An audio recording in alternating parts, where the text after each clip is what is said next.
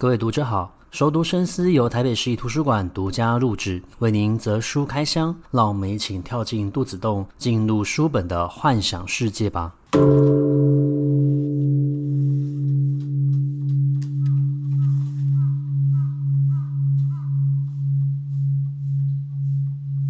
各位听众好，欢迎回到熟读深思，啊、第三集的节目，我觉得。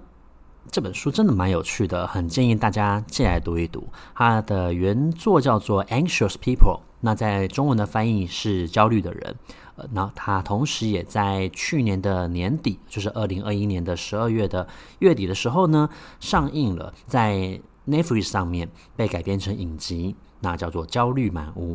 这个作品为什么有趣呢？它在描写有一个银行劫匪。那这个银行劫匪呢，就跑去抢劫了一间没有现金的银行，所以他就拿不到钱。他拿不到钱呢，他就又有人通报警察，所以他就赶快跑。然后一跑呢，他就闯进了一间正在开放看屋的一个房子，所以他就挟持了那一屋子的人来当做他的人质。可是最后，这个劫匪却消失了。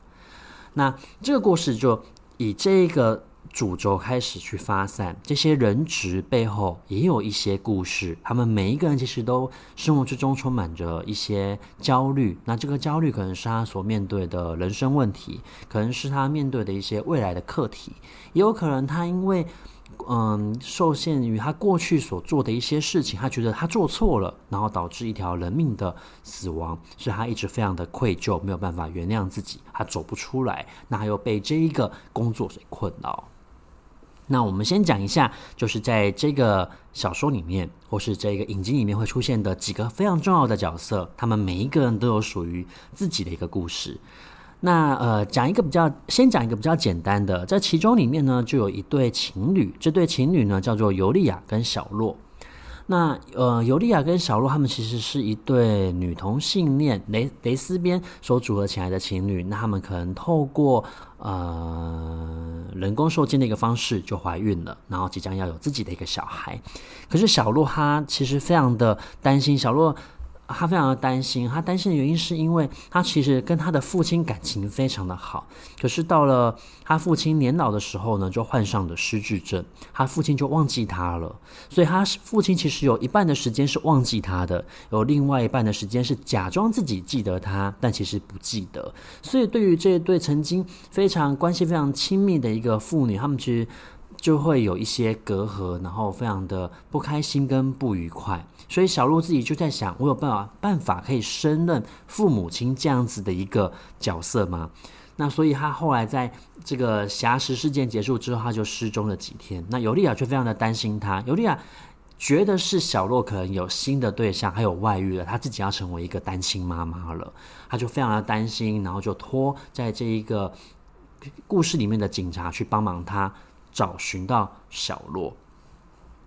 那我觉得非常有趣的是，这一群被呃劫匪当成人质的这群人呢，他们就因为透过这个事件，然后就互相认识了。所以这个时候就要带出另外两个角色。这另外两个角色呢，他们算是呃专业买屋，他们就是会去寻找房子，然后把它买下来之后呢，会做所谓的一个老屋翻新。那太太就叫做安娜丽拉，那她的先生就叫做。罗根，他们其实两个人的个性是完全相反的。安娜丽亚，她其实是在商场上面，或者说她有自己的一个成就，她是一个职业妇女，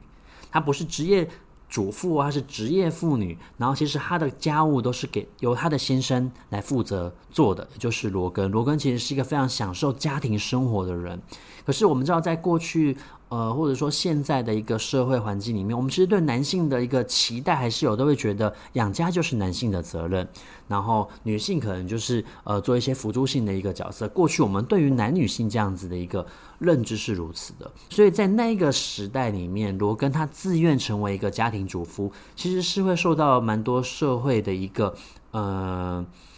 挑战，社会观念的一个挑战的。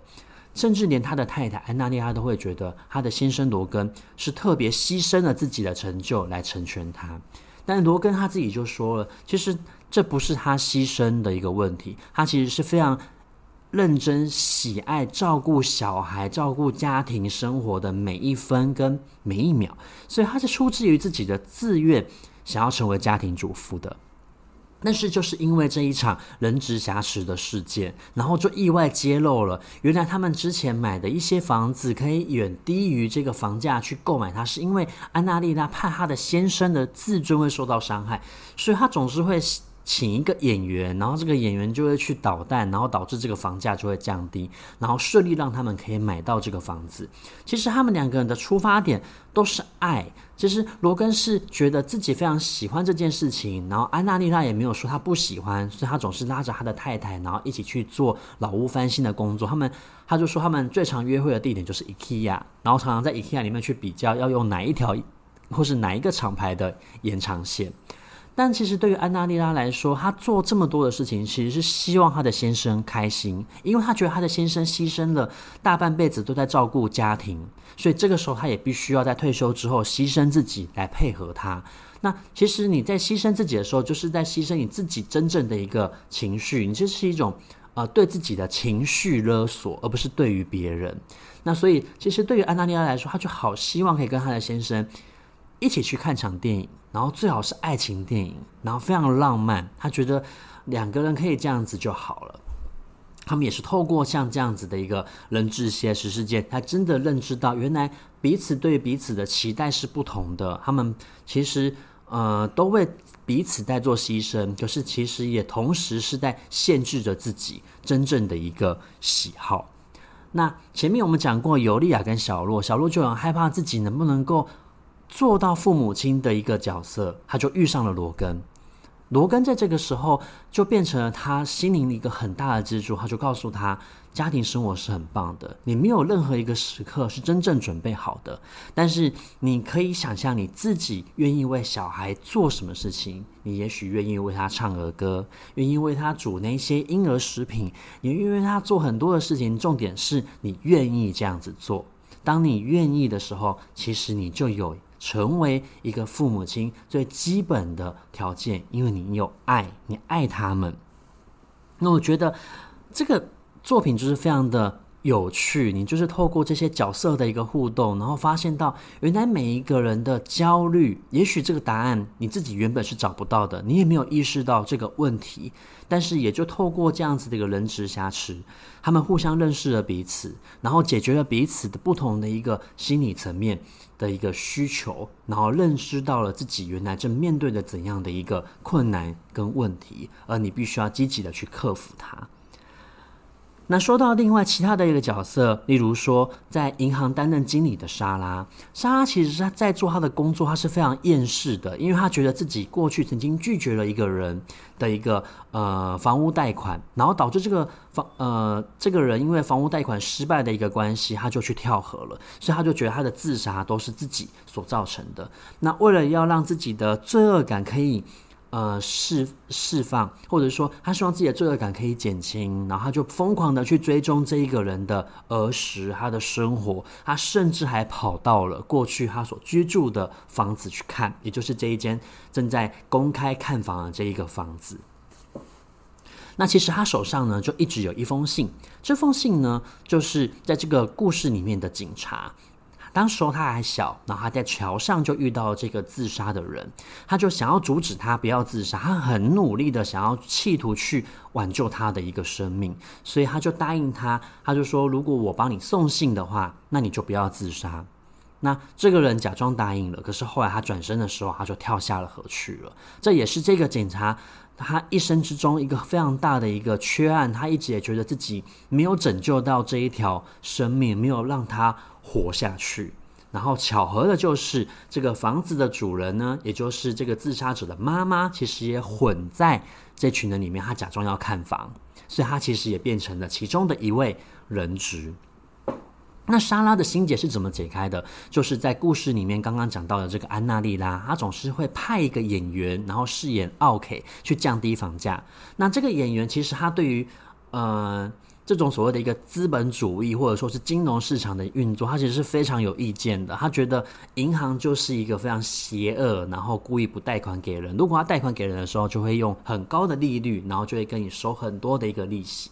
所以安娜丽拉呃，所以其实莎拉跟他是站在一个对立面的。他们在这个故事里面，他们就透过对话的方式去激辩他们对于钱的一个认知。那其实钱的一个认知事小，是一个表面的一个议题，真正的背后的一个议题就是买房子这件事情对所有人的意义是什么。那莎拉，因为她是做一个银行经理，她就是负责在做房屋贷款的一个核拨，所以她所有的看待这些事情，她都是一种商业模式的一个思考。包括他觉得明明自己没有做错，确实在当时候的一个金融危机的情况之下，要贷款给这样子的一个人，银行必须要承高很大的一个风险，所以他没有办法做下这样子的一个决定。可是他又对于这个人后来的自杀感到非常的焦虑不安，然后深深的一个自责。那这个演员一刚开始他是非常质疑反对莎拉的一个立场。可是当他们对话的时候，你就发现到他讲了一句很有趣的话。他说他看过，当你看房子看过一百次以上之后，你就会发现到这些人对于，呃，这些人他们是爱大于恨，他们是因为想要住在一起，所以才会买房子。我要说的是，这句话就是整部故事的一个主轴。包括他的后面发生的事情，这一个劫匪他为什么想要去抢劫银行？其实是他需要去付一个呃租房子的一个押金。他为什么要急于租房子？是因为他跟他的先生离婚了。那他们离婚之后呢？法院就判定，如果这个劫匪没有办法在某一个时间点之内提出他的一个租屋合约的话，他的孩子的监护权就会全部都归父亲所有。那所以他是非常焦虑的，他一直想要租到一个房子，然后他自己住在一个很小很小的一个储物间，想办法想要赚到更多押金，可是他却赚不到，他也借不到，而出于这样子的一个无奈之下。他只好剑走偏锋，所以他就去抢劫银行了。他自己都没有想到，他有一天竟然会抢劫银行，他有一天竟然会成为劫匪。当他意识到他自己做了什么样的傻事的时候，他是非常后悔的，非常焦虑的。他不知道该怎么办才好，因为一旦被逮捕了，他就会真正失去孩子、小孩的一个监护权。所以他们就是不停，他们这一群劫匪在知道了，呃，这群人质在知道了劫匪真正的一个目的之后呢，他们就像是东方快车谋杀案一样，成为了这一个结案的一个共同犯案人。他们所有人合在一起想办法，希望可以让这件事情获得一个更好的一个结局。那这个时候就要讲到两个角色，这两个角色是警察。这两个警察呢，他们又是父子，然后他们的家庭问题也非常的复杂。首先就是他们家里面有一个呃常年在吸毒的姐姐，然后就是所谓的药物过量的使用的一个问题，经常会骗他们，然后拿到钱之后就去买毒品。所以这个年轻的警察其实就是不停积极的在追案，然后同时也劝告他的父亲不要轻易相信他的姐姐，也就是这个父亲的女儿。可是他的父亲其实是一个非常良善的人，他愿意给他非常多的一个机会，只要他有一次愿意变好，他就觉得这是一件值得的一个事情。那中间就出现了一个畸变，也就是这个父亲老的老警察其实就从。呃，在过程之中，他就知道了谁是劫匪了，然后他也加入了这一群人质，决定要帮忙这个劫匪。你会觉得匪夷所思，警察应该是要逮捕嫌疑犯，然后维护这一个社会的一个安宁跟和平，可是他却选择站在跟劫匪同样的一个立场，甚至为了掩护他，他去删掉了银行的监视器画面，把这个证把这个证据呢，就是直接湮湮灭掉。其实我觉得他真正要。讲的就是一句话，这句话就是这部作品创作的一个核心概念。他讲到，这就是人性，而所谓的一个人性，就是当我们看到有一个人有难的时候，我们一定会伸出援手，我们愿意去救，不管救他的这个几率是高还是低。在这个故事里面，有非常多的母亲，有非常多的父亲，他们都对他的小孩是有爱的。而这一份爱，不论是对于他自己的小孩也好，不论是这个失去儿子的房东，他后来就是策划了整个就是要协助这个呃要救这个劫匪的一个计划也好，或者是说这一个警察父亲，他屡次给予他吸毒的女儿机会，让他等愿意等他尝试变好。其实他们的最终目的都是出自于一种爱，而这一份爱其实就是拯救别人，也是拯救自己的一个钥匙。那我觉得他其实就是在讲一个原谅的故事。那这个原谅的故事不单是你愿意去原谅别人，你也愿意去爱别人。我们知道，真正的爱其实是你要去爱跟你自己毫无相关的人，这才是一种。大爱，而像这样子的一个大爱，其实有些时候会被我们牺牲在小爱前面，因为我们会先爱自己的家人，爱自己所爱的人，而不会真的就是完全去爱一个所谓的一个陌生人。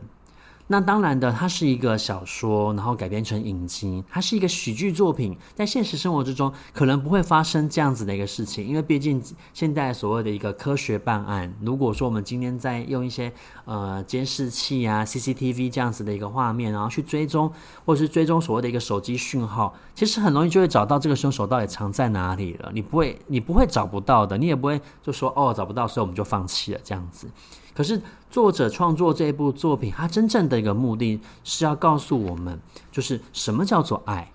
然后每一个人其实都有自己的一个人生的一个课题，人生的一个困难。你所看见的不一定是真实的。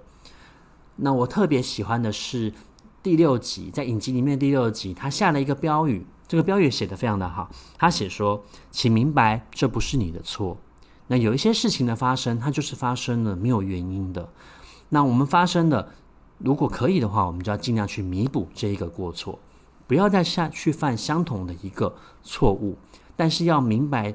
有些时候有些事情的发生真的不是你的错。就好比说我们生病了，你可能得了癌症，这也许。就是会必然发生的，因为毕竟每一个人的身体里面，每天可能都会诞生五六个癌细胞，只不过你没有发现，它很快就被正常的细胞白血球给烧给杀了，然后就就没事了。但是事情的发生，也许不一定有一个原因，但我们要去面对，要去接受，然后尝试的让自己的生活过得更好。